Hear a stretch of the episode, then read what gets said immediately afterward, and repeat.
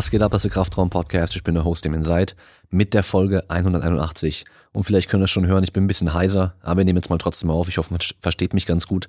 Wir hatten ja letzte Folge über Stretching gesprochen und ein paar von den Mythen angesprochen und was die Datenlage dazu eigentlich auch wirklich sagt. Und jetzt sind noch einige Fragen zum Thema Stretching aufgekommen. Die gehen wir heute mal an. Aber es sind natürlich auch noch ein paar andere Fragen mit dabei. Äh, generell, wenn man noch nicht bei Instagram folgt, at Seid, könnt ihr mir folgen, weil die ganzen Fragen für die Q&A-Folgen, die sammle ich immer über Instagram. Und äh, ich habe jetzt zum Beispiel auch vor kurzem erst einen kleinen Info-Post gemacht zum Thema Stretching. Da werden noch ein paar mehr kommen. Das heißt, da werde ich mal gucken, ob ich in Zukunft öfter sowas machen werde, weil es schien einfach ganz gut anzukommen. Und wie immer könnt ihr den Podcast unterstützen mit einer 5-Sterne-Bewertung bei Apple Podcasts. Ihr könnt bei Amazon und bei Spotify folgen. Ihr könnt, äh, wo auch immer ihr den Podcast hört, eine Bewertung abgeben. Dann haben wir noch den Kraftraumshop.de. Dort gibt es Merchandise. Wir haben noch ein paar T-Shirts und ein paar Tanktops, glaube ich. Ich muss mal kurz gucken im Lager. Ich weiß gar nicht mehr auswendig. Und auf jeden Fall haben wir noch ein paar Banner fürs Home Gym. Und dann können wir mit dem Code Kraftraum bei ESN 10% sparen, mindestens plus die aktuelle Wochenaktion auch noch. Dann können wir mit dem Code Kraftraum bei simpleproducts.de 7% sparen auf Langhanteln, Kurzhanteln, Gewichte, Power Racks, alles drum und dran. Da sind so ein paar Sachen mehr auf Lager. Und ihr könnt mit dem Code Kraftraum bei asbury.com 10% sparen. Und die haben jetzt auch eine neue Badehose im Sortiment, die dann auch sehr dehnbar ist und auch natürlich trainierten Leute, wenn er besser passt. So, dann können wir von hier aus mal direkt loslegen mit der ersten Frage. Und zwar beschleunigt Dehnen nach dem Krafttraining die Regeneration. Ähm, das ist so eine typische Frage. Also viele Leute, gerade weil man es ja so oft auch wieder früher gehört hatte schon, ja, man muss sich nach dem Training auf jeden Fall dehnen, damit man schneller regeneriert und äh, dann auch weniger Muskelkater hat. Also zuallererst kann man sagen, es gibt keine Veränderung des Muskelkaters, ob du dich dehnst oder nicht nach dem Training. Der Muskelkater entsteht durch die Belastung im Training an sich, also gerade wenn wir vor allem von Kraftsport oder Sprints oder sowas sprechen, die Belastung, die wir während dem Training haben, die führen zum Muskelkater und eben nicht, dass wir dann kein Cooldown oder sowas machen. Äh, ist genau wie beim Abnehmen mit, äh, mit dieser hängenden Haut zum Beispiel. Ja, man, man hat nicht hängende Haut, weil man schnell abnimmt, sondern man hat hängende Haut, weil man zugenommen hat und die Haut natürlich dann überdehnt wurde. Und genauso ist es hier eigentlich auch im Endeffekt. Das heißt, Muskelkater, kein Einfluss, ob man darauf dehnt oder nicht danach. Dann könnte man noch sagen, es gibt während dem Dehnen so eine Reduktion vom Blutfluss und auch Sauerstoffverfügbarkeit im Muskel, aber das scheint keine negative Auswirkung zu haben auf die Erholung. Ähm, ja, also im Endeffekt, Dehnen nach dem Sport hat keine Veränderung oder bringt keine Veränderung der Erholung, sei es Muskelkater, Kraftentwicklung oder Range of Motion ähm, am nächsten oder übernächsten Tag dann. Also man hat ja meistens dann mit starkem Muskelkater auch eine Bewegungseinschränkung und die kann man natürlich wieder akut durch Dehnen verbessern, aber wenn ich mich nach dem Training gedehnt habe, habe ich am nächsten Tag dann nicht eine bessere Beweglichkeit, als wenn ich es nicht gemacht hätte. Dann passend dazu wirkt sich denen nach dem Krafttraining negativ auf die strukturelle Anpassung aus. Natürlich jetzt in Bezug auf Muskelaufbau. Und da können wir eigentlich auch nur sagen, dass wir keine relevanten Muskelschäden nach denen feststellen können. Das heißt, wenn du jetzt ein Krafttraining gemacht hast, was überladend genug war, dass du auch strukturelle Schäden im Muskel hast und dazu auch zu einem Muskelaufbau führt, dann wirst du den nicht nur verschlimmern durch dein Dehnen nach dem Training, ähm, wenn du dich natürlich wieder normal dehnst. Also das wie bei fast allen Studien, die wir hier jetzt haben, es gibt natürlich immer Sachen, man kann es auch übertreiben, das kriegst du natürlich schon auch irgendwo hin, aber jeder, der sich halt normal dehnt, so wie man es machen würde, macht da keine weiteren Schäden äh, durch das Dehnen und von daher sollte das auch keinen Einfluss dann auf den Muskelaufbau dann haben. Dann haben wir als nächstes die Frage, wie effektiv ist Stretching zur Verletzungsprophylaxe? Und da kann man als allererstes sagen, also immer wenn es um Verletzungen geht und die Rate und Häufigkeit von Verletzungen und ähm, ob man ein höheres oder niedriges Risiko und so weiter hat, es ist super, super schwer zu untersuchen. Und ähm, wir können natürlich retrospektiv schauen, das heißt, wir können gucken, ähm, wir haben zum Beispiel zwei Fußballmannschaften. In der einen Mannschaft gab es zum Beispiel drei Muskelfaserrisse in der ganzen Saison, in der anderen gab es vielleicht 15 Muskelfaserrisse in der ganzen Saison und können dann schauen, was haben die unterschiedlich gemacht. Aber nur weil die einen zum Beispiel jetzt ähm, eine bestimmte Art von Training gemacht haben und die anderen haben eine andere Art von Training gemacht, heißt es nicht direkt, dass dann diese eine Art von Training besser ist, um sich nicht zu verletzen. Weil ja, es ist, die Mannschaften sind unterschiedlich und es gibt so viele Einflussfaktoren, die halt dazu führen können. Es gibt ja teilweise einfach Verletzungen, die passieren einfach, weil der Gegner reinrennt, die aber bei solchen großen Sachen trotzdem halt mit reinzählen. Also deswegen erstmal immer vorsichtig sein, wenn es um Verletzungen und die Untersuchung von der Art oder Häufigkeit der Verletzungen geht. Was wir auf jeden Fall sagen können, ist, dass sich denen vom Sport schon mal nicht negativ auswirkt auf die Verletzungsrate. Das heißt, du brauchst keine Angst haben, wenn du dich vor dem Sport dehnst, dass du dich dann eher verletzen könntest. Ähm, Gut, wir sollen jetzt vielleicht noch als Disclaimer sagen, alles, was wir hier jetzt auch sagen, ist natürlich immer nur, was die Daten uns bisher zeigen. Dass es so ist, wissen wir einfach nicht. Ähm, die meisten randomisierten Studien zeigen kleine positive Effekte. Und bei Ausdauersportarten geht es ja eher so um Überlastungserscheinungen. Und da gibt es nur ganz, ganz wenige oder nur ein kleiner Teil der Studien, die das untersuchen, zeigen da irgendwelche positiven Effekte. Ähm, aber bei Sportarten, die natürlich so Sprints und sowas beinhalten, wo es dann mehr um muskuläre Verletzungen geht, also auch Muskelfaserriss und so weiter, da gibt es verhältnismäßig mehr Studien, bei denen dann weniger Verletzungen auftreten. Und da kann man jetzt im Endeffekt einfach nur sagen, eigentlich nur das Risiko von Muskelverletzungen bei solchen Sachen wie Sprints und Kicks und so weiter können wohl, kann wohl ein bisschen gesenkt werden durch denen vor dem Sport oder vor dem Training oder denen hat generell aber halt nicht äh, Sachen wie Überlastungserscheinungen bei so Marathon oder solchen Geschichten. Dann haben wir als nächstes die Frage Meinung zu Stretching innerhalb der Satzpause. Ähm, es gibt so Systeme wie zum Beispiel Dog Crap, ja, also wirklich Hundekacke, aber so heißt es äh, Bodybuilding-Trainingssystem, ähm, wo man wirklich aggressiv sich zwischen den Sätzen dehnt. Das heißt, man macht zum Beispiel irgendwie Bankdrücken und dehnt dann die Brust zwischen den Sätzen stark also wirklich intensiv.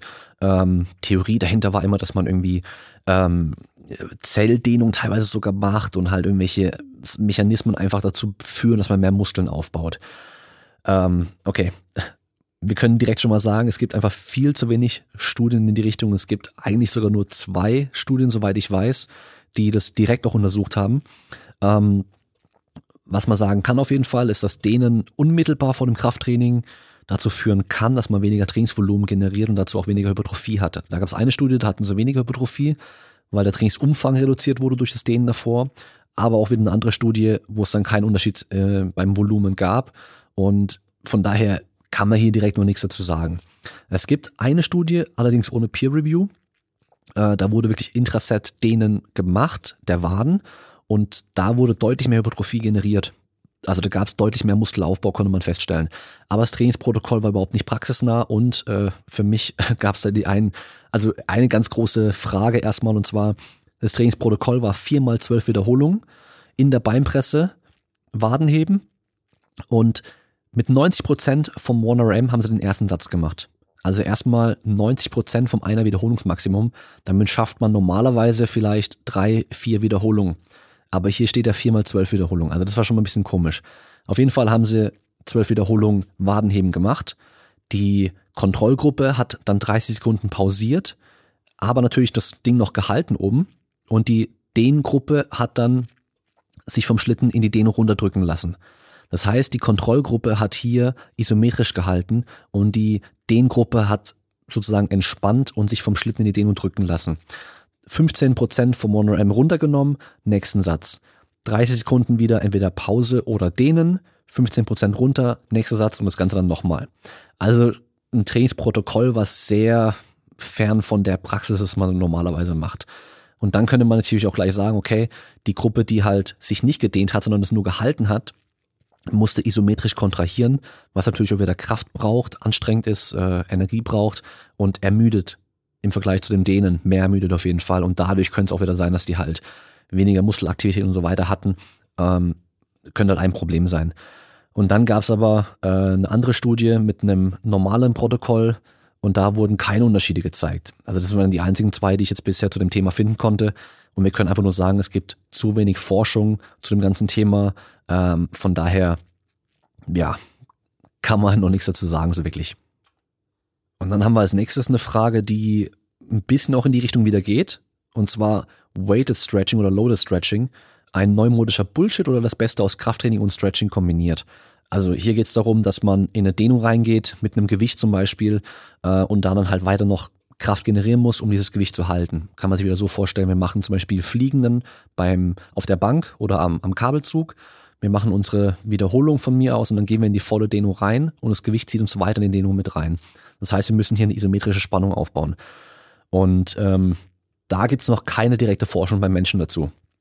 Beim Menschen. Es gibt diese Forschung mit dem, mit den Vögeln, wo sie den, den Flügel auf den Rücken gebunden haben. Das heißt, die waren durchgehend unter einer starken Dehnung. Das war auch dann irgendwie stundenlang, also sehr, sehr, sehr lange, also auch wieder sehr unrealistisch. Ähm, ja, also es könnte zum Beispiel so sein wie beim exzentrischen Training so ähnlich, dass wir halt längere Muskelfaszikel äh, dadurch bekommen können. Das heißt, wir werden, wir könnten mehr Sarkomere in Reihe äh, generieren. Und äh, dann auch noch, was man beim exzentrischen Training beobachten kann und auch schon durch Dehnung beobachten konnte, ist, dass man äh, zu regional unterschiedlicher Hypertrophie führen kann. Das heißt zum Beispiel mehr distale Hypertrophie, ähm, was natürlich dann wieder so ein Punkt wäre, dass man beim, beim, bei ganzen Stretching und Hypertrophie-Studien und so weiter nicht immer nur eine Stelle vom Muskel halt misst oder untersucht, sondern halt vielleicht drei verschiedene Stellen, ja. Einmal proximal, also nah am Körper, dann einmal mittig und dann einmal, also auf, auf mittlere Länge vom Muskel und einmal dann distal, also weiter vom Körper entfernt. Dass man da einfach Unterschiede auch sehen kann, weil es gibt schon Anzeichen dafür, dass wir eben durch bestimmte Arten von Training an verschiedenen Regionen vom Muskel auch Hypertrophie generieren können. Und da als äh, anekdotisches Beispiel vielleicht, wenn man sich Turner anschaut, den Bizeps von den Turnern, der ist schon erstmal sehr extrem entwickelt in der Regel, aber der ist optisch einfach anders wie bei einem typischen Bodybuilder, der halt viele Curls und solche Geschichten macht. Und der Turner macht aber halt viel, viel Spannung auf dem Bizeps mit gestrecktem Ellenbogen, was der Bodybuilder eigentlich nie hat. Also der Bodybuilder hat, wenn er Curls macht und den Ellenbogen gestreckt hat, eigentlich kaum Last auf dem Bizeps, aber der Turner beim Kreuzhang und bei anderen Sachen hat er eine sehr, sehr hohe Spannung auf dem Bizeps, eine sehr hohe Belastung auf dem Bizeps bei komplett durchgestrecktem Ellenbogen. Das heißt bei einer deutlich längeren Muskellänge und könnte halt dadurch auch sein, dass die dann mehr distale Hypertrophie im Bizeps auch haben, was man optisch teilweise auch sehen kann. Aber ist natürlich nur anekdotisch, kann natürlich auch anders sein, dass halt zum Beispiel Leute, die halt äh, dazu tendieren, vielleicht da auch mehr Muskeln aufzubauen im distalen Bereich des Bizeps, dass die halt vielleicht auch eher dann im Turnen am Schluss dann als Top-Leute auch übrig bleiben. Also deswegen äh, sehr schwer zu sagen. Ähm, es gibt einfach noch keine direkte Forschung dazu. So rein mechanistisch könnte es Sinn machen. Wir wissen ja auch, dass solche mechanistischen Überlegungen oder Modelle sehr, sehr gefährlich sein können, auch wenn die vielleicht ultra krass Sinn machen. Wenn man sich überlegt, äh, in der Realität, wenn man es untersucht, sieht man halt zum Beispiel gar keinen Effekt oder keinen Unterschied. Von daher kann man hier noch nichts dazu sagen, so direkt. Und dann haben wir noch eine Stretching-Frage und zwar, wie sinnvoll ist statisches Dehnen mit Partner? Das heißt, dass ein Partner zum Beispiel dein Bein nimmt und äh, in die Dehnung reinbringt und du kannst dich dabei entspannen. Ist im Endeffekt nichts anderes, wie wenn du die Schwerkraft nutzt dafür. Ähm, nur kannst du es halt diesmal zum Beispiel entspannt deinem Liegen machen, dass du auf dem Rücken liegst und dein Partner eben dein Bein nimmt und in die Dehnung reinbringt. Ähm, es gibt ein Review mit Meta-Analyse zum Thema Stretching und Muskelaufbau oder Hypertrophie. Und da gab es eben nur zwei Studien, die gezeigt haben, dass Stretching auch zur Hypertrophie führen kann, in verschiedenen Settings im Endeffekt. Ähm, und beide Studien, die das gezeigt haben, also da, wo wirklich noch eine Hypertrophie festgestellt werden konnte, zusätzlich durch den, war mit ähm, entweder einem Gerät oder halt irgendeinem anderen, ja, im Endeffekt mit einem Gerät eigentlich, muss man sagen, äh, was einen in die Dehnung gebracht hat. Und man könnte jetzt den Partner auch als Gerät, der Gerät äh, ansehen, der dich dann halt dehnt und könnte halt sein, dass dann schon nochmal mehr bringt vielleicht.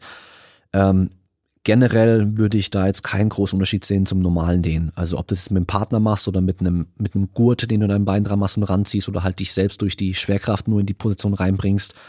Ähm, du kannst dich halt wahrscheinlich besser entspannen, wenn du auf dem Rücken liegst, als wenn du dann zum Beispiel versuchst, einen Spagat zu machen ähm, und halt dann irgendwie noch dich, dich dabei noch versuchst zu halten und halt deine Muskulatur kontrahiert, aber das muss im Endeffekt ja auch nichts Schlechtes sein. Wir haben ja jetzt auch schon in der Stretching-Folge Nummer 180 eben die letzte Folge auch gesagt, dass wir uns ja nicht extrem hart dehnen müssen, also extrem in den Schmerzbereich gehen müssen, sondern es reicht relativ einfaches, entspanntes Dehnen kurz vorm Schmerzbereich, um langfristig beweglicher zu werden. Von daher braucht man das wahrscheinlich gar nicht. Aber es gibt natürlich Situationen, wo ein Partner super hilfreich sein kann, weil man selber in die Position vielleicht nicht reinkommt. Und auch wieder eine Anekdote aus meiner Trainingspraxis mit Nico. Ähm, Nico hat total Probleme, in eine Dehnung zu kommen für seine Hüfte, für sein Gesäß. Also so eine Flexion, Außenrotation, Abduktion im Hüftgelenk. Ähm, diese typische Taube, die man aus dem Yoga kennt vielleicht, ähm, weil seine Hebel einfach zu gut sind, also in dem Fall eigentlich schlecht, weil er halt dann einfach zu stark ist in dem Bereich und mit seinem eigenen Körpergewicht gar nicht in die Demo reinkommt. Und dann kann ich ihm natürlich helfen, dass er sich auf den Rücken legt und ich sein Bein nehme und in die Position reinbringe. Da bin ich voll am Schwitzen, weil ich da auch echt richtig viel Kraft aufbringen muss, weil er halt eben erstmal so stark ist, dann die kurzen Hebel hat. Äh, aber alleine kommt er da gar nicht rein. Von daher kann natürlich ein Partner schon auch wieder in manchen Fällen auch äh, von Vorteil sein. Und dann geht's weiter mit der Frage Vorteile und Nachteile von statisch passivem Dehnen zu aktivem Dehnen, in Klammer mit Kontraktion. Und bei der Frage ist mir klar geworden, dass ich in der Stretching-Folge Nummer 180 gar nicht erklärt habe, welche Arten von denen es eigentlich gibt. Äh, ist aber natürlich auch nur mit Ton oder mit Audio äh, relativ schwer, sag ich mal, oder nicht so einfach, wie man es einfach zeigen kann. Und ich bin mir nicht ganz sicher, ob hier der Unterschied zwischen passiv und aktiv wirklich auch ähm, ganz klar ist. Aber statisch stehen heißt einmal, dass wir in eine Position reingehen und die einfach nur halten. Dynamisch heißt, dass wir uns während der Dehnung bewegen. Das heißt, typisches dynamisches Dehnen wäre zum Beispiel Beinschwünge von nach vorne und hinten und statisch wäre einfach nur das Bein ja nach vorne hochziehen, dass man da eine Dehnung auf die Rückseite kommt. Dann passiv heißt, dass man zum Beispiel durch die Schwerkraft oder durch einen Partner in die Position gebracht wird. Und aktiv heißt, dass man seinen Körperteil selbst in die Position reinzieht. Das heißt mit den Gegenspielern. Also in dem Fall, wenn ich Oberschenkelrückseite dehnen möchte, dann stehe ich aufrecht da und ziehe mein Bein vorne gestreckt hoch. Und das wäre dann aktives Dehnen. Und dann gibt es aber noch äh, Anspannung, Entspannung äh, oder solche PNF-Geschichten und so weiter, wo wir dann aktiv noch kontrahieren.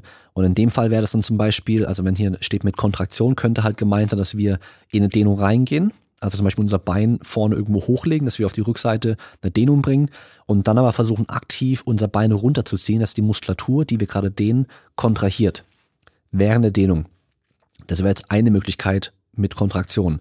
Was auch noch gibt, ist dann, dass man zum Beispiel zuerst die Muskulatur kontrahiert und dann in die Dehnung reingeht. Und dann gibt's noch die äh, Kombination, dass man den Gegenspieler anspannt. Das heißt, ich lege mein Bein zum Beispiel vorne irgendwo hoch, dass ich wieder auf die Rückseite Dehnung draufbringe und dann ziehe ich aber noch aktiv mit der Oberschenkelvorderseite mein Bein noch nach vorne oben, dass ich noch mehr in die Dehnung reinkomme. Das heißt, hier ist, glaube ich, nicht ganz klar, was da der Unterschied oder welches, mir ist nicht ganz klar, was gemeint ist. Und ähm, ob dann auch wirklich dieses aktiv und passiv und statisch und so weiter auch die verstanden wurde. Ähm, generell können wir vielleicht sagen, dass dieses dynamische Dehnen vor dem Sport auf jeden Fall effektiv ist, ähm, um dich auch vorzubereiten auf die Sportbelastung, die danach dann in der Regel kommt. Statisches Dehnen auf jeden Fall oder statisch-passives Dehnen ist das Beste, wenn es darum geht, Beweglichkeit zu verbessern, sei es akut oder auch langfristig. Und ähm, PNF-Stretching, also diese ganze Geschichte mit Kontraktion und so weiter, die sind nicht besser als normales statisches Dehnen. Das heißt, die können wir theoretisch auch weglassen. Also von daher, ähm, ja, einfach statisch stehen, um beweglicher zu werden und dann vor allem dynamisch stehen, um dich vor dem Sport vorzubereiten auf das, was dann kommt. Also vor allem, wenn du zum Beispiel solche Sachen machst wie äh, Kampfsport, wo du Kicks machst, die ja dann im Endeffekt auch dynamisches Dehnen sind, oder halt Sprints machst und so weiter, wo du dann auch wieder dynamisch in diese Dehnposition reinkommst. Aber natürlich, wenn du auch akut den Bewegungsradius maximal vergrößern willst, dann auf jeden Fall auch statisch stehen und danach dann dynamisch weitermachen. So, und dann haben wir nur noch zwei Fragen zum Thema Dehnen oder Beweglichkeit. Und danach geht's weiter mit anderen Themen. Als nächstes, wie dehnt man sich am besten, wenn man Disbalancen hat, wie zum Beispiel eine funktionelle Skoliose. Und dann habe ich da jetzt mit reingenommen, wie hast du deine schiefe Haltung wegbekommen? Weil da war ein Typ, der hat mal ein Video gesehen auf YouTube von vor ein paar Monaten oder Jahren, ich weiß nicht mehr ganz genau, wie lange das schon her ist. Da habe ich Kreuzheben gemacht. Da kann man ganz gut sehen, dass ich halt relativ schief bin. Das heißt, ich habe auch irgendwie eine Skoliose und meine rechte Schulter hängt deutlich tiefer wie die linke. Ist natürlich noch mal ein bisschen krasser, wenn ich einen Kreuzgriff mache, weil ich dann noch ein bisschen mehr verdreht bin. Aber es ist einfach so. Und ich habe es nicht wegbekommen. Ich bin immer noch schief, ich bin immer noch ein schräger Typ. Ha, schlechter Witz. Nee, aber ähm, meine Haltung ist immer noch genauso wie vorher auch. Ich bin immer noch schief, meine rechte Schulter hängt immer noch tiefer. Es war schon immer so. Wird auch wahrscheinlich immer so bleiben. Und ist auch überhaupt kein Problem. Es ist auch ganz normal. Niemand von uns ist symmetrisch. Es gibt keine Symmetrie im Menschen. Jeder Mensch hat eine Skoliose. Nur mehr oder weniger. Ab wann man da klinisch von einer richtigen Skoliose spricht, weiß ich nicht genau. Interessiert mich eigentlich auch gar nicht, weil man kann auch mit Skoliose wunderbar Sport machen und trainieren. Es kommt halt immer ganz drauf an, was du vielleicht noch für Probleme dadurch hast oder so, wenn überhaupt.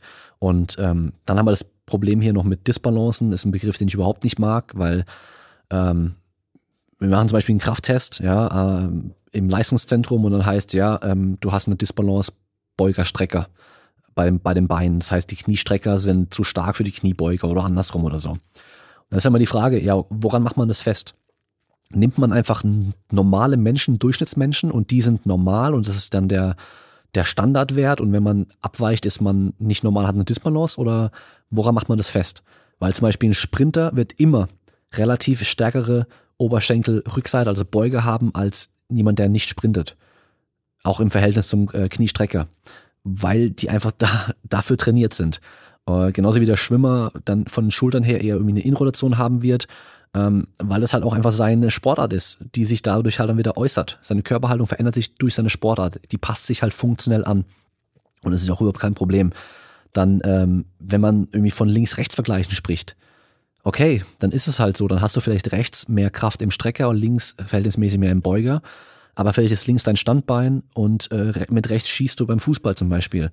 Dann ist es auch eine funktionelle Anpassung. Von daher, ja, dieses Thema Disbalancen, dann immer sich da so, so einen Stress machen, so, oh, ich bin da ein bisschen schief und hier ein bisschen stärker, da ein bisschen schwächer und so weiter.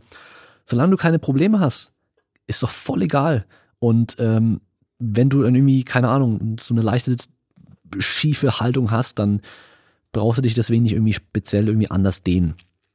Wenn du natürlich jetzt Probleme dadurch hast und halt merkst, okay, mir fehlt hier auf der Seite Bewegungsradius im Vergleich zu anderen, dann kannst du die Seite halt gezielt dehnen. Warum auch nicht?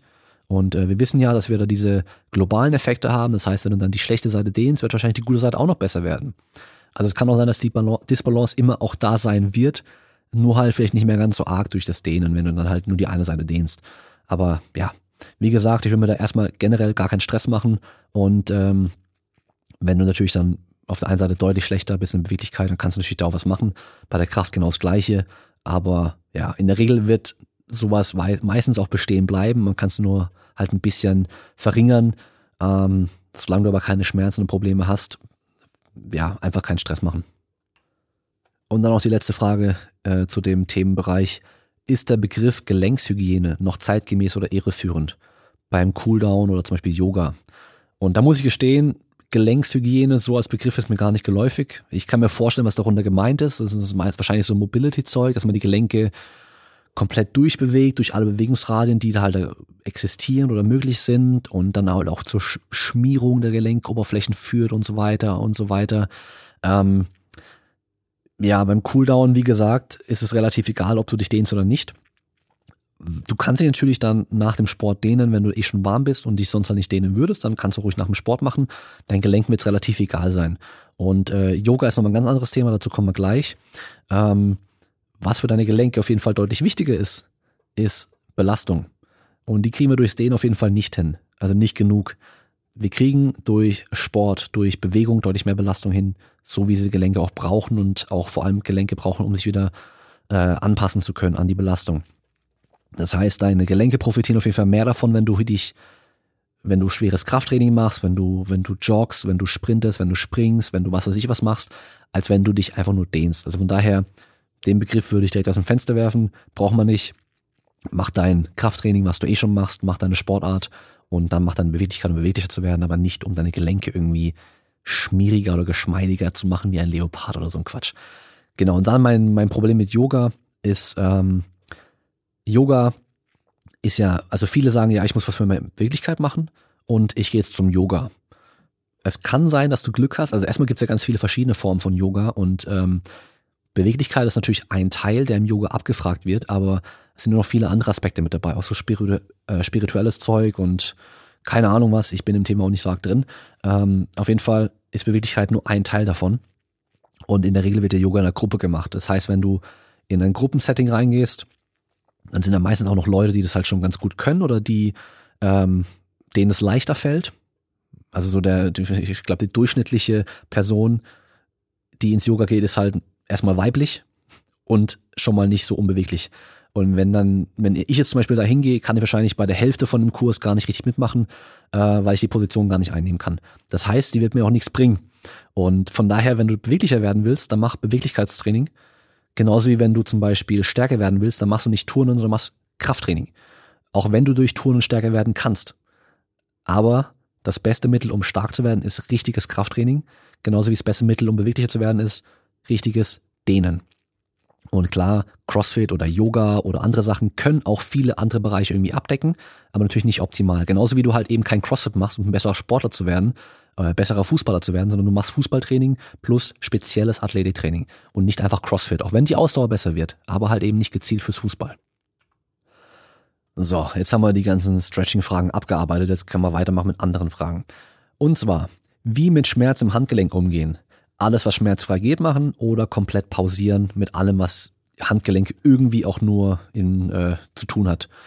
Ähm, also generell Schmerzen ist immer so ein Thema, da wäre ich generell vorsichtig, da irgendwie pauschal immer was gleich zu machen.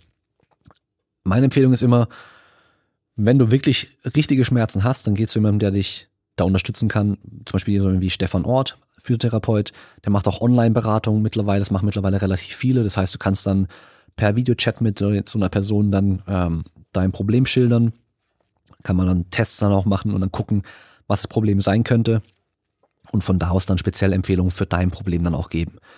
So, beim Handgelenk ist natürlich jetzt ein Ding, fast alles im Krafttraining, was wir machen, beansprucht irgendwo die Handgelenke, weil äh, was festhalten, äh, was drücken, was greifen, ist eigentlich fast immer mit dabei irgendwo. Jetzt ist eben die Frage, hast du einfach nur Schmerzen beim Bankdrücken, wenn dein Handgelenk nach hinten abknickt, oder hast du, keine Ahnung, in was für einer Position Schmerzen? Deswegen kann ich dir da schwer was sagen. Was man, oder was ich generell den Leuten sage, wenn sie halt eben irgendwelche Problemchen wie Wehchen haben, was schmerzfrei geht, ist in der Regel kein Problem. Das, das kannst du auch machen. Wenn du währenddessen Schmerzen hast, dann würde ich es wahrscheinlich am Anfang vor allem erstmal nicht machen. Wenn du es währenddessen spürst, also es ist immer ein Unterschied zwischen spüren und Schmerzen haben. Wenn du es nur spürst, dann mach's mal und schau, wie die Reaktion danach ist. Also, wie ist die Reaktion unmittelbar nach der Belastung und wie ist die Reaktion am nächsten Tag? Ist es am nächsten Tag überhaupt nicht schlimmer? Dann kannst du wahrscheinlich auch weitermachen. Ist es am nächsten Tag deutlich schlimmer, dann war es zu viel. Ja, das heißt, probier es einfach mal aus. Generell komplett gar nichts machen ist oftmals auch nicht der richtige Weg. Ähm, von daher, wie, wie, gesagt, ich weiß ja nicht, was dein Problem ist, aber nehmen wir Patella-Spitzensyndrom oder Jumpers Knee, zu dem ja Jonas Ries jetzt sein Produkt rausgebracht hat, das äh, Jumpers Knee Hab Protokoll, was ich immer noch sehr empfehlen kann auf jeden Fall. Ähm, da arbeitet man mit einer 24 Stunden Schmerzreaktion. Das heißt, wir belasten an einem Tag und am nächsten Tag schaut man, wie die Reaktion dann ist, weil bei der Sehne das einfach so lange dauert, bis dann die Reaktion eben kommt. Das heißt, es kann sein, du kannst während der Belastung kein Problem, keine Schmerzen haben, direkt danach auch nicht, aber am nächsten Tag haut's halt voll rein. Dann weißt du, okay, das war einfach zu viel. Und ähm, je nachdem, was du halt eben für ein Problem hast, kann ich dir halt auch nicht sagen, wann die Reaktion kommen könnte, aber generell wenn es währenddessen nur spürst, danach nicht gleich mehr wehtut und am nächsten Tag auch nicht mehr wehtut, dann kannst du wahrscheinlich auch weitermachen. Ja, aber Schmerzen sind in der Regel immer ein, ein Warnsignal oder ein Signal, besser gesagt, nur von deinem Körper, dass da was ist. Da ist irgendwas, wo du vorsichtig sein solltest erstmal. Und dann eben dich rantasten, ausprobieren, was schmerzfrei geht, sollte kein Stress sein. Und ähm, was dann eben am nächsten Tag nicht alles schlimmer macht, sollte auch in der Regel okay sein. Sondern einigermaßen passend dazu, wie unilaterales Training bei Verletzungen gestalten. Also hier haben wir wahrscheinlich jetzt irgendwie äh, rechter Arm oder rechtes Bein oder sowas, eine richtige Verletzung und können die halt wirklich nicht belasten, nicht trainieren, wie man dann die andere Seite eben weiter trainieren kann. Ähm, generell auf jeden Fall weiter trainieren, alles was geht, weiter trainieren.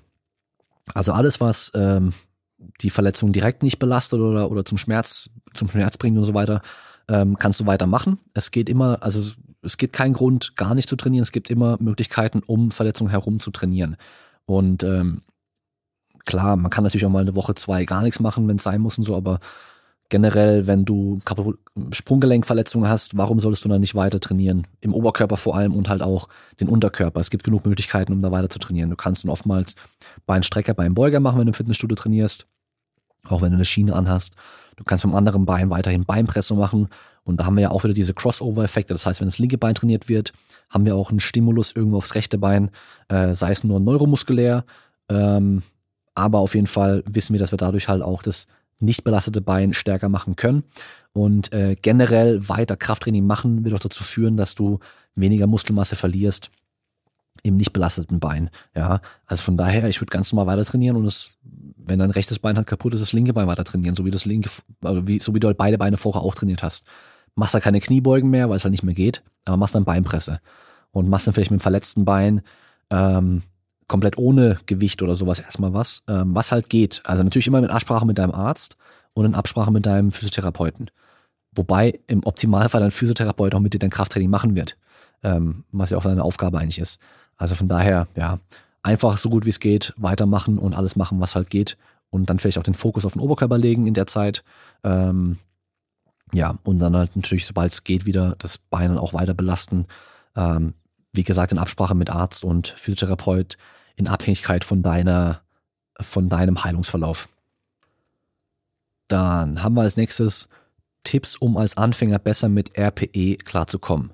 RPE steht für Rate of Perceived Exertion, also so die subjektiv wahrgenommene Anstrengung.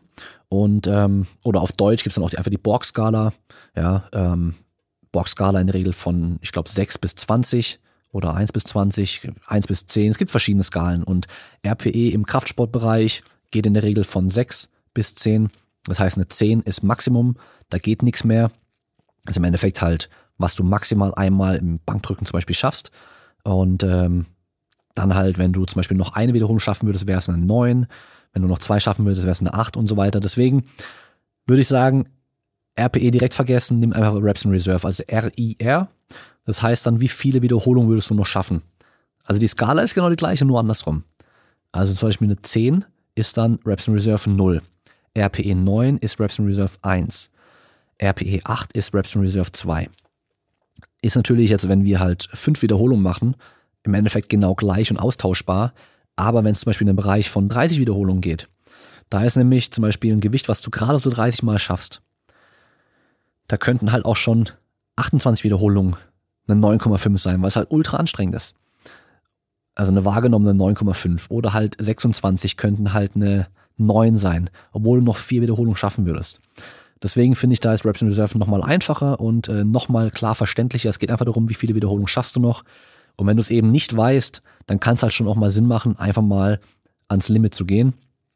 Ähm, das heißt, du nimmst einfach ein Gewicht, mit dem du zum Beispiel, wo du denkst, du schaffst deine fünf Wiederholungen und machst einfach mal und guckst mal. Und wenn du dann acht schaffst, dann weißt du, du hast dich halt komplett verschätzt bisher immer.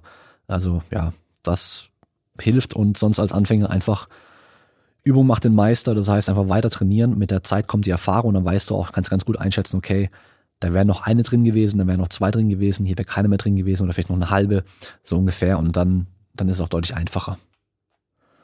Dann haben wir, wie als Powerlifter mehr Athletik in das Training integrieren, um mich fitter und schneller zu fühlen. Einfach lossprinten und springen? Fragezeichen. Also, er hat auch gemeint, dass er nach seinem Wettkampf damit anfangen möchte. Und da kann ich nur sagen, bitte vorsichtig sein. Man unterschätzt das total, wenn man das schon lange nicht mehr gemacht hat, wie heftig das reinhaut, mal voll loszusprinten. Ähm, Gerade wenn man dann eine Zeit lang nur Powerlifting gemacht hat und eben diese hohen Geschwindigkeiten, gerade beim Sprinten vor allem die hohen Geschwindigkeiten mit den langen Muskellängen eben nicht gewohnt ist. Da kann man sich so schnell Muskelfaserriss holen. Äh, da habe ich anekdotisch ein paar Beispiele auf jeden Fall.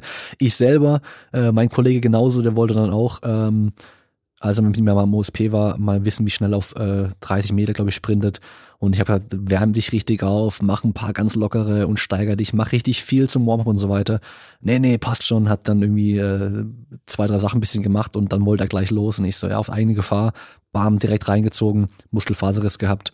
Ähm, also wirklich einfach langsam rantasten. Ich würde so machen, ähm, das Einfachste, was du machen kannst in der Richtung ist, du machst ja eh schon ein Krafttraining, du machst eh schon äh, Trainingseinheiten, wo du dich auf die Kniebeuge fokussierst, dann mach im Warm-up vor die Kniebeuge noch ein paar Sprünge aus dem Stand einfach rein. Das heißt, du machst einfach zum Beispiel äh, fünf Counter-Movement Jumps oder ganz normale Sprünge im Endeffekt. Das heißt, du stellst dich hin und springst so hoch wie es geht.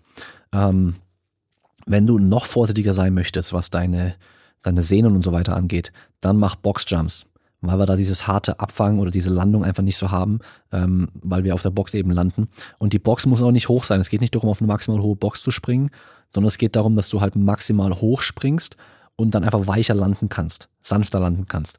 Ähm, deswegen dafür ist halt Boxjump ganz geil.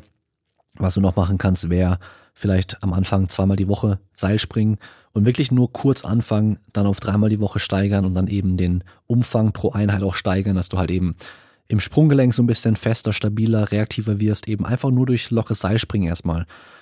Ist natürlich auch für die Pumpe noch ganz gut, das heißt für die Ausdauer, ähm, auch fürs Gefühl eben, dass du halt mal wieder so in diesen Bereich reinkommst, okay, ich komme hier ins schwere Atmen rein und ähm, ja, einfach mal eine Ausdauerbelastung wieder drin zu haben.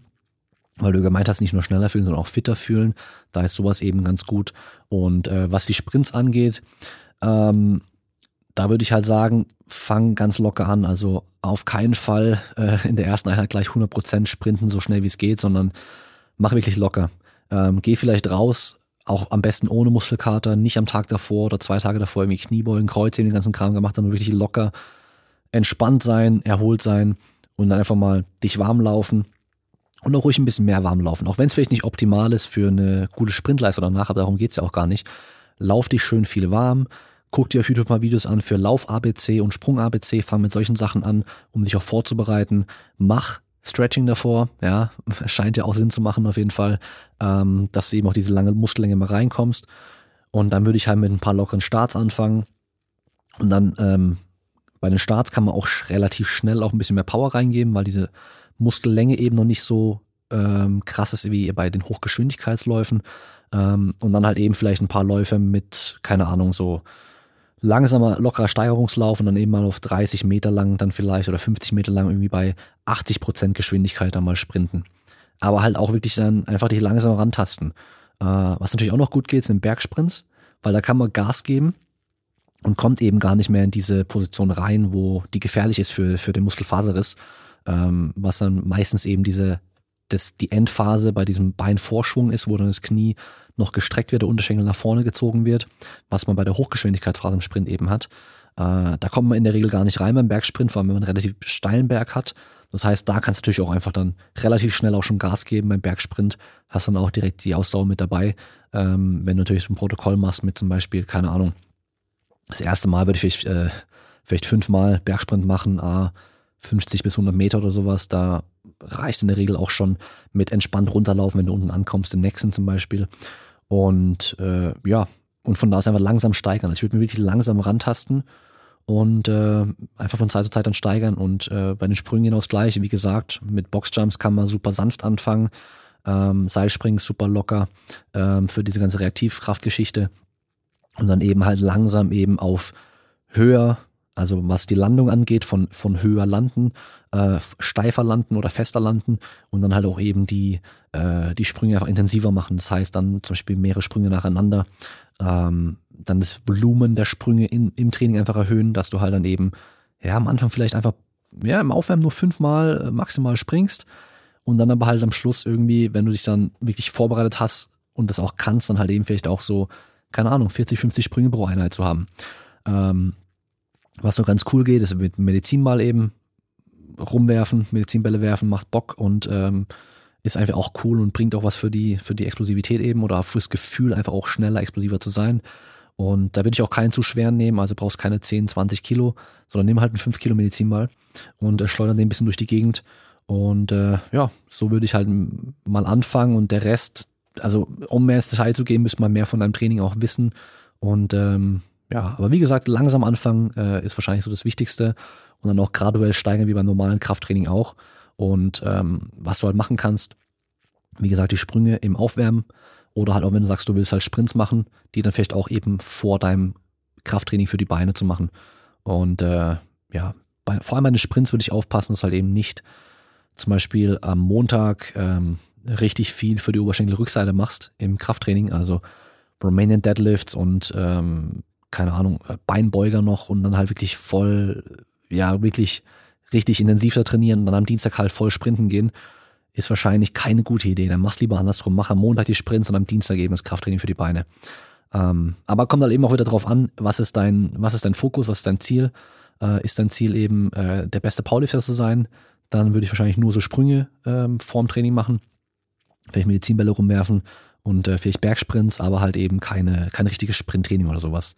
Aber wenn dein Ziel ist, halt allgemein fitter zu werden, dann würde ich halt gucken, wie du das am besten anordnen kannst, dass du halt alle Einheiten gut trainieren kannst, ohne halt zu stark negativ von der Einheit davor oder von den Einheiten davor beeinflusst zu sein. Dann haben wir was wie Powerlifter und zwar hohe Chucks gut zum Kniebeugen oder eher schlecht wegen der Sprunggelenksmobilität. Ähm, also die Chuck Taylor sind ja die Schuhe, die äh, Oldschool Powerlifting Schuhe, die wurden immer auch empfohlen im Internet äh, seit Jahren schon als optimaler Schuh zum Powerlifting machen, weil halt die Sohle relativ flach, also die ist komplett flach und vor allem sehr fest und stabil. Ähm, Squad University würde jetzt sagen, oh, aber die Toebox vorne, also die, der Bereich vorne für die Zehen ist viel zu schmal und deine Zehen können sich nicht spreaden und du kannst nicht routen und den ganzen Kram und naja, kann man vergessen. Auf jeden Fall, ähm, vor allem durch Westside und sowas natürlich auch ein bisschen legendär, was äh, die Schuhe im Powerlifting angeht. Und klar kannst du machen. Ich muss gestehen, ich habe seit, boah, mindestens, also weit über zehn Jahren keine Chucks mehr getragen. Ich habe keine Ahnung, ob die deine Sprunggelenksmobilität einschränken. Ich glaube es aber nicht. Und äh, selbst wenn, du kannst die einfach nicht so eng binden, dann würden die dich auf jeden Fall nicht einschränken und äh, sonst nimm halt die flachen Chucks. Aber wie gesagt, keine Ahnung, ob die dich wirklich da einschränken. Ich bezweifle es, dass das Material dich da wirklich stark einschränkt. Und äh, von daher kannst du machen. Kannst natürlich auch barfuß Kniebeugen machen, kannst natürlich auch mit jedem anderen Schuh Kniebeugen machen.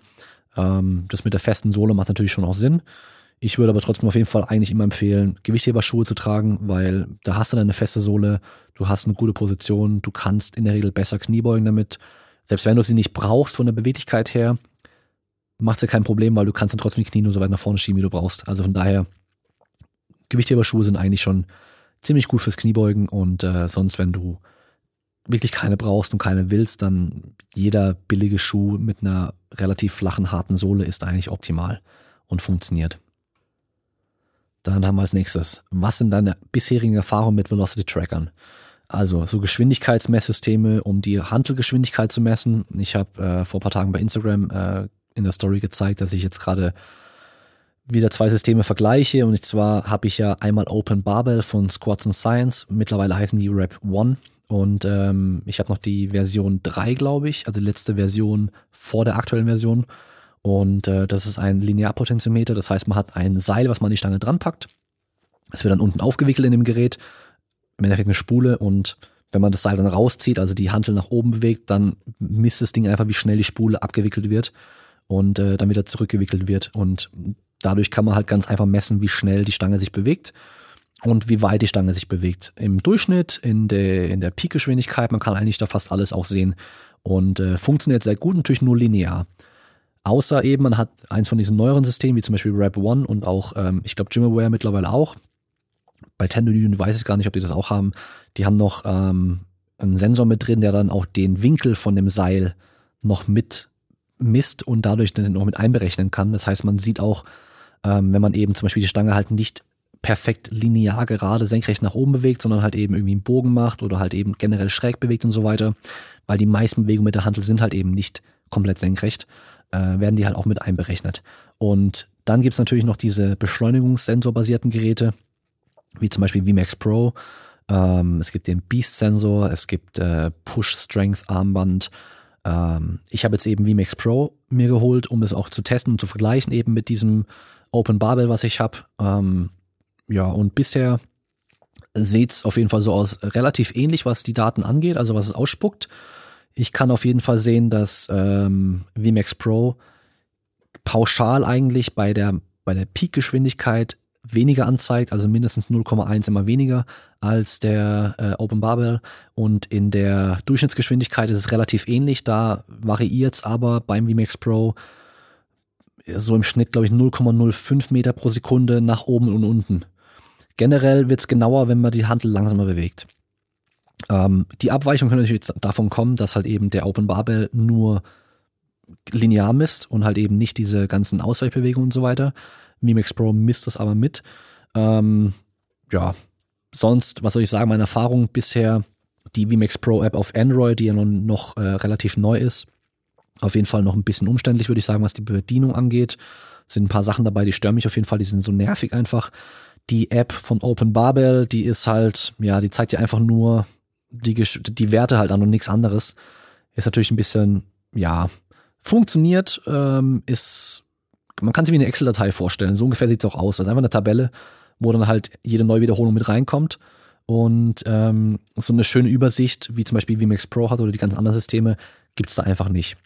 Ich wollte auch mal anfragen, ob die da noch vorhaben, was mit den Apps auch zu entwickeln, das noch irgendwie zu optimieren, weil ja, ist halt schon geiler, wenn du halt eine schöne Übersicht hast, wo einfach nur die letzte Wiederholung immer angezeigt wird und du halt dir zum Beispiel auch anzeigen lassen kannst, wie der Geschwindigkeitsdrop-off auch, auch dann ist zu der letzten Wiederholung oder auch zu der schnellsten Wiederholung.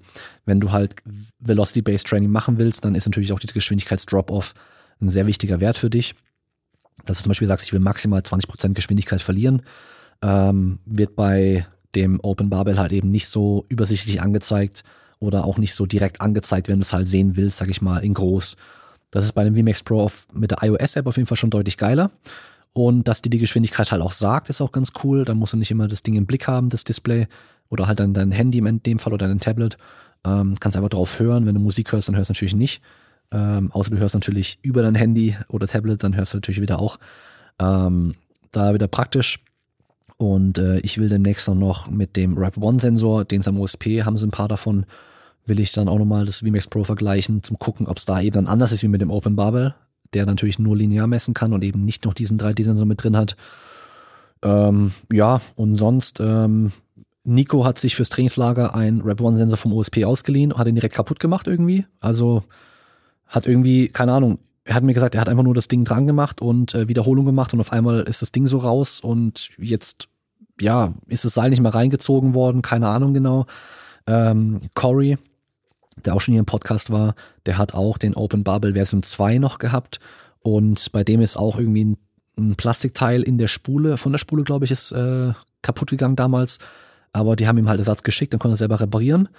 Ähm, ja, das heißt, es gibt natürlich immer Sachen, die kaputt gehen können. Da ist äh, so ein sensorbasiertes System wie das VMAX Pro natürlich praktisch, weil es einfach ein kleines Teil ist. Du machst einfach die Stange dran und fertig. Hast kein Seil, keine Spule und sowas, die halt eine Bewegung auch ist. Und äh, ja, ich bin noch am Ausprobieren und ähm, ich sage mal so, für Powerlifting finde ich es immer noch relativ uninteressant. Ähm, es ist einfach relativ unnötig, man braucht es wahrscheinlich nicht. Ähm, Im Athletiktraining-Bereich, wo es darum geht, schneller zu werden und höher zu springen und so weiter, da sehe ich auf jeden Fall schon auch ähm, die Möglichkeit, es sinnvoll auch zu nutzen. Die Frage ist halt eben, macht man es in jeder Einheit, macht man es in bestimmten Trainingsphasen, äh, was natürlich ganz cool ist, wenn man in, mit einer Mannschaft trainiert, im Teamsetting, sobald du halt Daten siehst, Werte siehst, ist natürlich immer gleich Wettkampfcharakter mit da. Und äh, der eine hat zum Beispiel, keine Ahnung, 0,69 Meter pro Sekunde geschafft, und äh, dann kommt der nächste, der schafft dann nur 0,63, dann auf einmal gibt er halt dann mehr Gas und strengt sich mehr an und will halt den Wert vom anderen dann auch überbieten können. Für sowas ist es halt super gut. Und äh, ja, so sonst kann ich noch nicht so viel dazu sagen. Ich bin immer noch am Ausprobieren und am Vergleichen, aber ja, was die Forschung angeht, kann man sich ja angucken und ähm, da kommt auch aktuell immer noch mehr raus und werde ich mir dann auch bald mal die ganzen letzten ja, ich glaube, die letzten ein, zwei Jahre muss ich mir dann wieder nochmal angucken, was da noch alles dazu kam. Ähm, mein letzter Stand ist eben, glaube ich, von vor zwei Jahren gewesen. Aber werde ich mal gucken, was es alles gibt und dann auch wieder berichten natürlich. So, schauen wir mal. Nächste Frage. Warum ist Sitzen ungesund? Ha, ja. Es gibt ja sogar ein Buch, glaube ich, das heißt äh, Sitzen ist das neue Rauchen. Und da kann ich euch direkt schon mal sagen, das ist auf jeden Fall nicht das neue Rauchen. Sitzen ist nicht direkt schädlich und ungesund, Rauchen ist direkt schädlich und ungesund. Sitzen aber nicht. Also das ist schon mal der größte Unterschied, deswegen kann man diesen Titel schon mal direkt in die Tonne werfen. Ähm, ich habe in meinem Studium, habe ich wirklich auch zum Thema Sedentariness, ähm, was halt im Endeffekt auch heißt, äh, viel sitzen, äh, mehr sitzen als normal und so weiter ähm, und wenig Bewegung, habe ich auch eine, eine Forschungsarbeit gemacht gehabt, beziehungsweise eine Hausarbeit, muss man sagen. Und es ist schon so, dass äh, viel langes Sitzen am Stück auf jeden Fall nicht so gesund ist. Ähm, generell ist viel Sitzen oder Sitzen an sich ist nicht ungesund. Ist nicht ungesund. La viel Sitzen ist auch nicht ungesund. Viel Sitzen am Stück und bewegungslos sein, das ist dann das Problem. Ja, das heißt, äh, wenn wir uns ähm, jemanden anschauen und der sitzt zum Beispiel acht Stunden am Tag, dann können wir nicht direkt sagen, das ist ungesund, das ist ein ungesunder Lebensstil, sondern wir müssen anschauen, wie ist es über den Tag verteilt. Sitzt er zum Beispiel wirklich von morgens 6 Uhr acht Stunden am Stück, ohne aufzustehen, außer vielleicht einmal aufs Klo gehen und geht dann eine Stunde trainieren und geht dann heim und äh, chillt noch auf dem Sofa und geht dann pennen, dann wäre es wahrscheinlich nicht so geil. Aber wenn wir uns den angucken und der sitzt über den Tag verteilt insgesamt acht Stunden, und dann immer wieder Bewegungspausen dazwischen, Unterbrechungen, dann ist es schon was ganz anderes und dann können wir nicht mehr, dann können wir nicht mehr sagen, das ist ungesund. Und ähm, wir können auch nicht sagen, dass wir heute mehr sitzen als früher. Wenn man sich zum Beispiel die Hadza-Leute anschaut, das sind so ähm, Jäger-Sammler aus Tansania, glaube ich. Das ist so mit eines der letzten Völker, die noch wie früher auch leben. Äh, die sitzen auch den ganzen Tag. Also wirklich, wir sind schon immer den ganzen Tag gesessen. Nur, wenn man die beobachtet, die sitzen zehn Stunden am Tag, glaube ich, äh, zehn Stunden im Schnitt am Tag. Und wenn man die beobachtet, dann sieht man halt, die sitzen und dann stehen sie wieder auf. Die sitzen und stehen wieder auf. Also die bewegen sich einfach immer zwischendurch wieder. Aber die sitzen trotzdem auch fast den ganzen Tag nur rum. Und generell ist es auch kein Problem zu sitzen. Ja, das heißt, ähm, auch für dich, äh, wenn du die Frage gestellt hast, äh, und Angst davor hast, irgendwie jetzt am, im Büro zu sein und am PC zu hocken und so weiter, ist kein Stress. Schau einfach, dass du halt immer zwischendurch wieder aufstehst und dich ein bisschen bewegst und ähm, in der Mittagspause vielleicht nicht weiter rumsitzen, sondern in der Mittagspause stehst du auf, machst vielleicht einen kleinen Spaziergang. Ja, das heißt, wenn du, selbst wenn du Essen dabei hast zum Essen, dann steh auf, geh an deinen Kühlschrank oder keine Ahnung wohin, hol dein Essen und dann geh raus, spazieren in den Park, hock dich da irgendwo hin zum Essen schnell und dann stehst du wieder auf und gehst noch mal ein bisschen mehr. Und äh, versuchst dann auch, wenn du im Büro hockst, immer wieder mal aufzustehen. Dann holst du halt einen Kaffee, dann bietest du deinem Kollegen an, einen Kaffee zu holen. Keine Ahnung was. Mach deinen Mülleimer in einen anderen Raum, dass du halt, wenn du Sachen wegwerfen musst, aufstehen musst und so weiter. Äh, viel trinken, dass du viel aufs Klo musst von mir aus. Keine Ahnung. Auf jeden Fall halt, schau, dass du halt dann nicht irgendwie immer drei, vier Stunden am Stück komplett nur da sitzt, ohne dich zu bewegen. Das ist so das, der ungesunde Lebensstil, sag ich mal. Und ähm, da ist es sogar auch so, dass man sagt, ähm, wer halt so viel und so lange am Stück immer sitzt, da hilft es auch nicht dann eben irgendwie eine Stunde intensiv Sport zu machen, um diese negativen Effekte irgendwie auszugleichen. Sondern du solltest halt versuchen, eben einfach diese, diese lange Sitzphase zu unterbrechen, immer wieder mit, mit einfach Bewegung, mit Aufstehen und so weiter. Und klar kann man dann auch so einen Standschreibtisch benutzen. Ähm, man kann auch vielleicht einen anderen Stuhl benutzen. Eben jetzt halt keinen so typischen Bürostuhl, wo du dich halt reinflackst und dich nicht mehr bewegst, sondern halt einen Bürostuhl, der irgendwie keine Ahnung, kannst auch einen Gymnastikball nehmen, aber den ganzen Tag auf dem Gymnastikball hocken ist auch nicht geil. Aber zwischendurch mal eine halbe Stunde auf dem Gymnastikball hocken, bisschen aktiver sein, kannst du alles machen. Am Schreib Standschreibtisch aufstehen, darum laufen kannst du machen. Gibt ja Leute, die haben diese komischen, ähm, ja, so Schaumstoffmatten, ähm, wo du halt dann draufstehst, dann laufen kannst an der, auf der Stelle am Standschreibtisch. Ähm, ja, ich finde, man kann es auch ein bisschen übertreiben so. Ähm, wie gesagt, keine Angst vorm Sitzen an sich Versuch halt nur eben zwischendurch dich zu bewegen. Okay, hast du jemals nur für die Optik trainiert? Also wirklich so Bodybuilding. Ähm, nur für die Optik trainiert, also wirklich rein nur für die Optik habe ich glaube ich nie. Weil ich habe, gut, ja, irgendwo natürlich, doch schon, doch schon, stimmt. Ganz, ganz am Anfang, so die allerersten Male, wo wir irgendwie mal im Fitnessstudio waren, Probetraining gemacht haben oder halt mal in der Garage mit Kurzhanteln trainiert haben oder sowas, da war es natürlich schon einfach äh, für die Optik, aber das war halt nie irgendwie konsequentes Training und so weiter. Aber seit ich so richtig trainiere, also wirklich richtig angefangen mit Trainieren habe ich ja fürs Tricken, dass ich halt höher springen kann, mehr Power habe und so weiter und auch Muskeln aufbauen natürlich, aber das war halt nur ein Teilziel, sag ich mal. Und äh, von daher auch zwischendurch, sobald ich dann gemerkt habe, okay, ich trainiere nur noch und mache kein Tricking mehr so richtig, habe ich dann gesagt, ich mache Powerlifting. Ich, ich trainiere für einen Wettkampf, weil warum soll ich einfach nur pumpen, darauf habe ich keinen Bock. Also von daher irgendwie nur für die Optik habe ich nicht ähm, jemals irgendwie nur trainiert. Ähm, ja, weiß ich auch gar nicht, ob ich es machen würde, ehrlich gesagt. Ähm, ob ich da dann Bock drauf hätte. Also ich will schon irgendwie immer so auch so ein Ziel haben und ich finde halt Optik ist einfach kein Ziel. Ja, weil du es einfach schwer messen kannst so. Von daher, ich will immer irgendwie Leistungsziele haben und äh, werde ich auch versuchen, weiterhin irgendwie mal zu haben.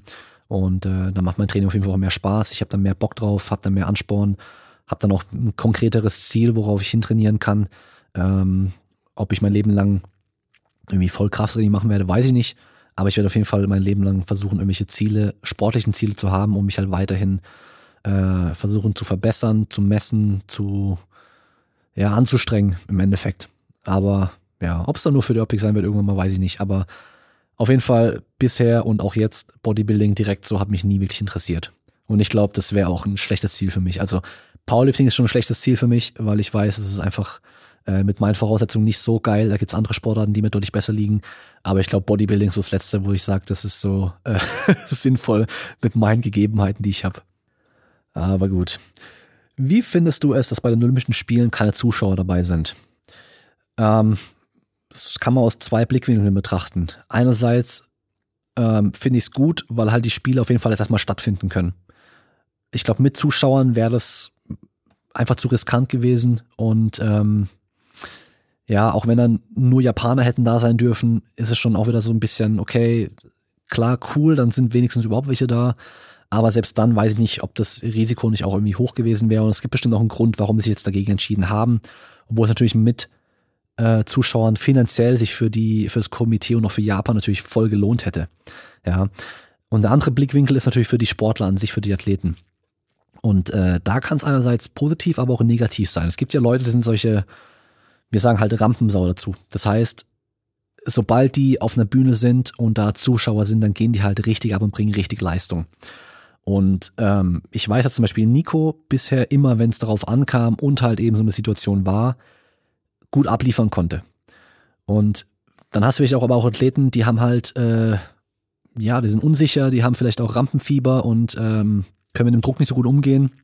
Wenn auf einmal 10.000 Leute zuschauen, für die ist natürlich wieder ein bisschen geiler, weil die haben jetzt halt eine Umgebung, die ähm, ein bisschen entspannter ist für die und dann können sie vielleicht da besser performen. Aber ich glaube, im Großen und Ganzen ist es für die meisten Sportler schon geiler, wenn Zuschauer da sind. Und dann hast du halt vor allem auch Sportler, die vielleicht nur einmal im Leben zu Olympischen Spielen fahren können. Also erstmal ist natürlich viele Sportler, die können niemals im Leben zu Olympischen Spielen fahren. Für die ist natürlich immer schade. Aber die, die halt nur einmal hinkommen können, die haben jetzt halt dann die Erfahrung eben komplett ohne Zuschauer. Ist natürlich schon noch irgendwo schade, weil sie halt dieses richtige olympische Feeling einfach nie erleben werden.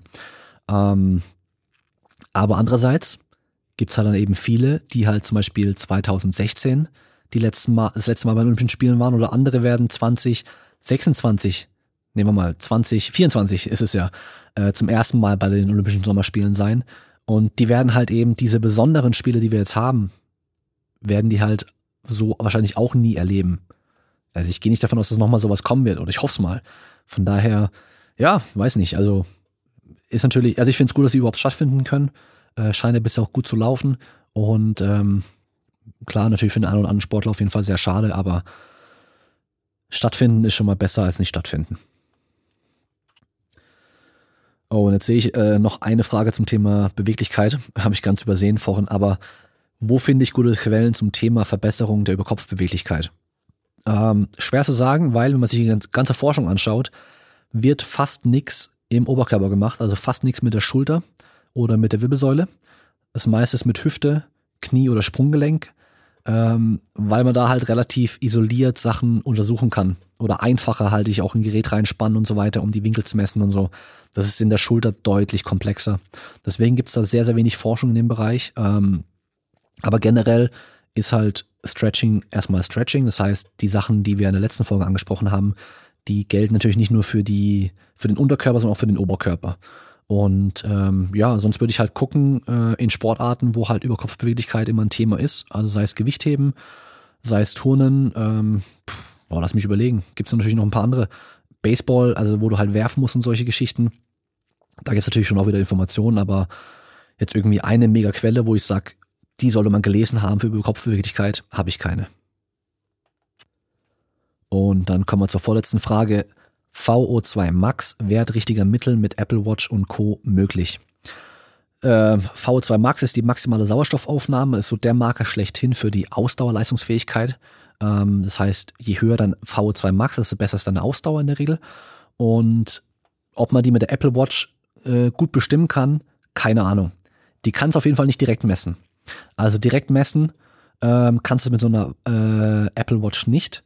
Die beste Möglichkeit, um ein V2 Max zu messen, jetzt muss man natürlich ein bisschen aufpassen, weil ich bin kein Experte im Bereich Ausdauer. Von daher kenne ich mich mit der Diagnostik da nicht ganz so gut aus.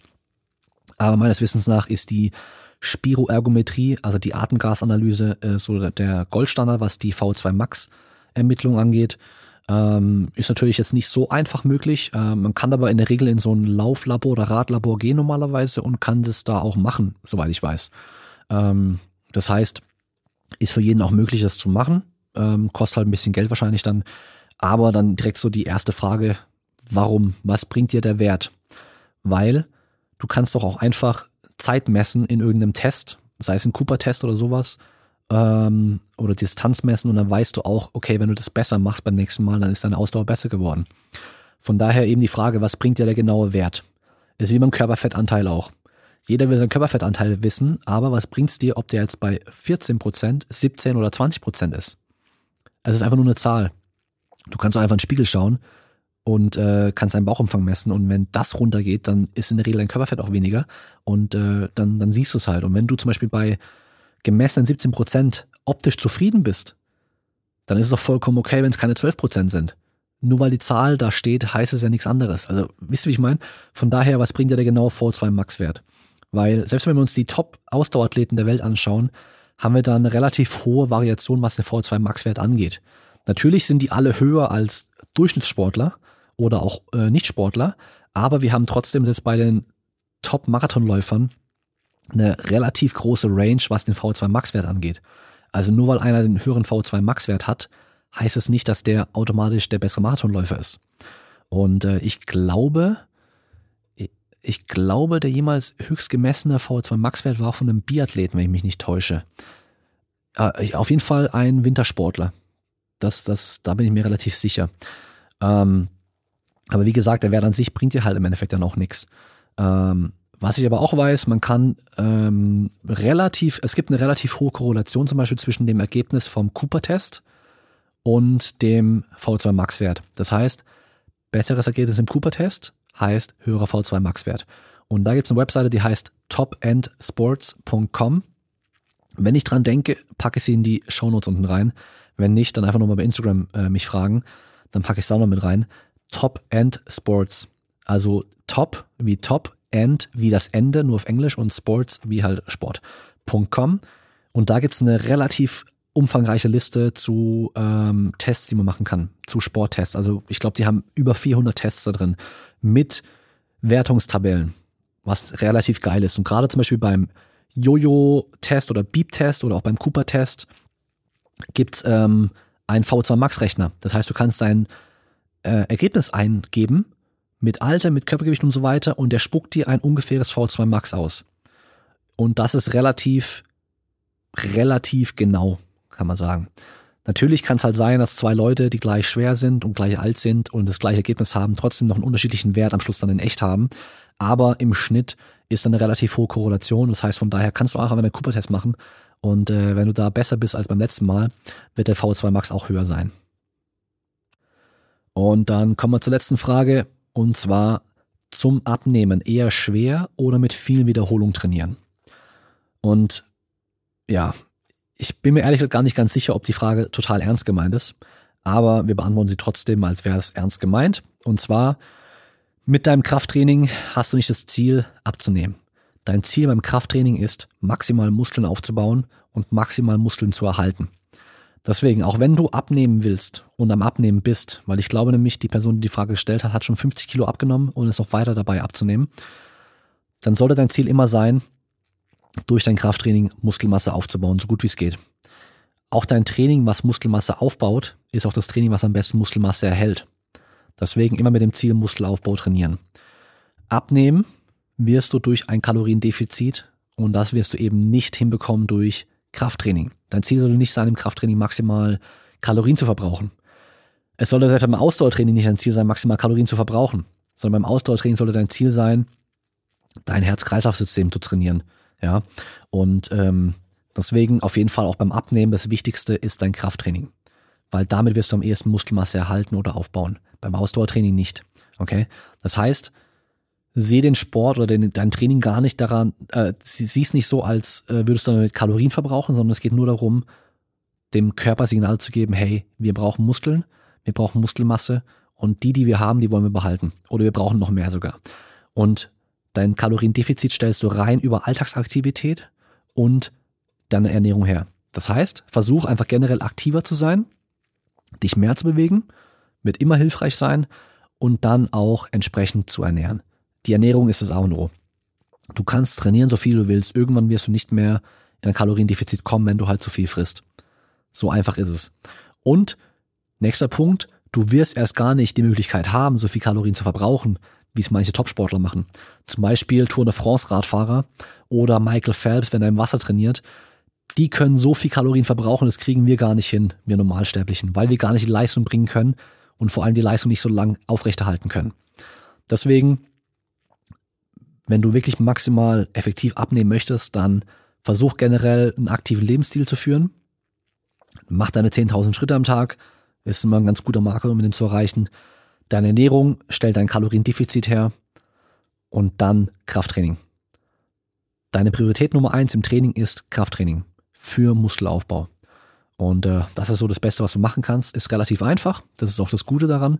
Brauchst nichts äh, Wildes machen, brauchst keine krassen Intervalltrainings machen, brauchst kein, keine Ahnung, zwei Stunden Pumpertraining machen, um deine Glykogenspeicher zu entleeren, den ganzen Kram. Kannst du alles vergessen. Mach einfach einfaches, sinnvolles Krafttraining für Muskelaufbau und dann eine entsprechende Ernährung, um abzunehmen. Und dann wirst du maximal, maximal viel Muskelmasse erhalten und äh, so abnehmen, wie du abnehmen willst. Gut. Damit sind wir am Ende mit der Folge. Ich hoffe, man hat mich gut verstehen können. Meine Stimme war nicht zu kratzig und äh, zu unangenehm zum Hören. Und äh, wie am Anfang schon gesagt, sehr gerne der Folge äh, die Folge teilen. Das habe ich gar nicht gesagt, ganz vergessen. Das habe ich schon lange nicht mehr gesagt sogar. Sehr gerne einen Screenshot machen, wenn ihr die Podcast-Folge anhört und auch teilen und mich markieren, dann teile ich es auch gerne nochmal. Ähm, nur so kann der Podcast noch weiter wachsen. Dann, was ich natürlich auch schon lange vergessen habe, war Patreon, aber patreon.com slash Kraftraum, da kann man Supporter werden. Äh, viele haben aufgehört, Supporter zu sein, weil in letzter Zeit leider sehr, sehr wenige Folgen kamen. Ich kann es auch überhaupt nicht übernehmen, kann ich total verstehen. Ähm, aber es war leider einfach nicht möglich für mich, mehr Folgen zu machen. Ich bin jetzt aber dran und ich versuche das jetzt so gut wie es geht wieder aufrechtzuerhalten mit einer Folge pro Woche. Falls ich jetzt aber wirklich da Bock drauf habe, dann diese Folge wie die letzte mit dem Stretching, wo ich dann die ganze Forschung nochmal durchgehe zu machen, da ist einfach deutlich mehr Arbeit nötig. Da werde ich es wahrscheinlich nicht schaffen, wöchentlich eine Folge zu bringen, aber wir schauen mal, wie wir es machen werden. Ähm, dann natürlich, äh, wie gesagt, ich bin über jeden Support dankbar und auch jedem Zuhörer bin ich dankbar, vor allem wenn ihr bis zum Ende hört. Und damit hören wir uns beim nächsten Mal und bis dahin bleibt stark. Ciao.